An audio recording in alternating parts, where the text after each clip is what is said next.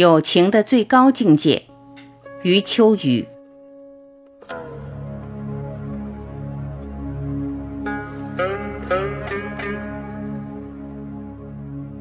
友情的错位来源于我们自身的混乱。一些珍贵的缘分都已经稍纵即逝，而一堆无聊的关系却仍在不断灌溉。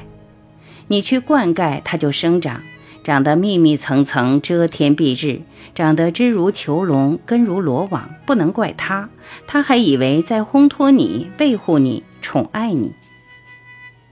几十年的积累。说不定已把自己与他长成一体，就像东南亚热带雨林中建筑与植物已不分彼此。他们说友情来自于共同的事业，这话很漂亮，但是我们应该注意，此间有一处致命的模糊。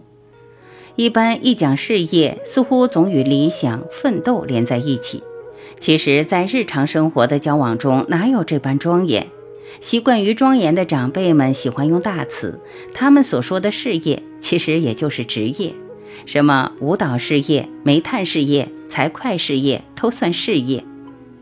置身于同一个职业，难道是友情的基础？当然不是。如果偶尔有之，也不能本末倒置。情感岂能依附于事业？友情岂能从事于谋生？朋友岂能局限于同僚？他们说，在家靠父母，出外靠朋友。这种说法既表明了朋友的重要，又表明了朋友的价值在于被依靠。但是，没有可依靠的实用价值，能不能成为朋友？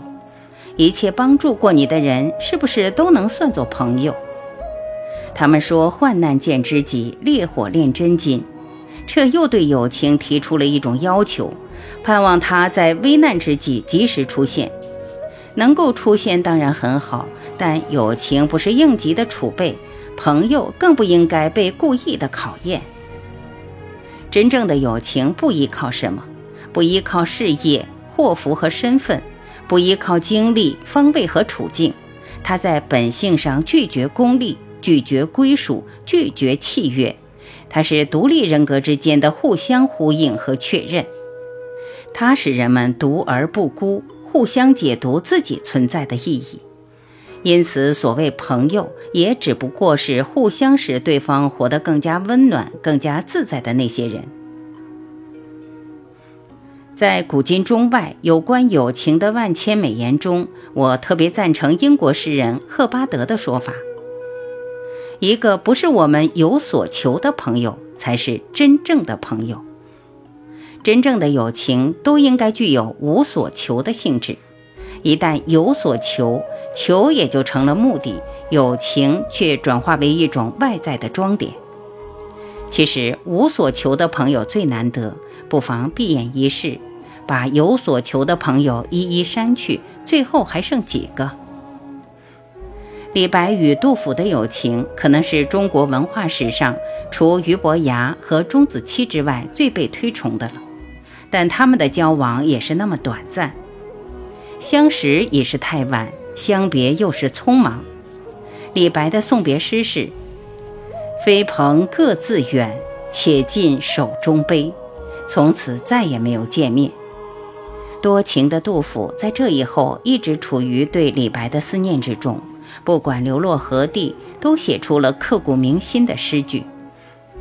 李白应该也在思念吧。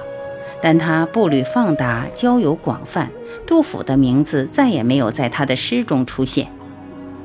这里好像出现了一种巨大的不平衡。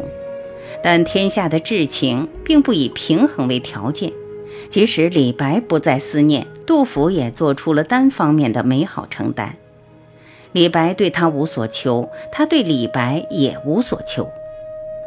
友情因无所求而深刻，不管彼此是平衡还是不平衡。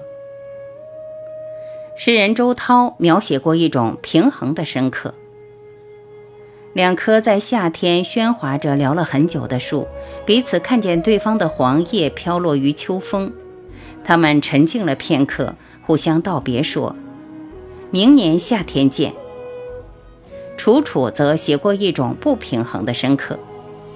真想为你好好活着，但我疲惫已极。在我生命终结前，你没有抵达，只为最后看你一眼，我才飘落在这里。都是无所求的飘落，都是诗化的高贵。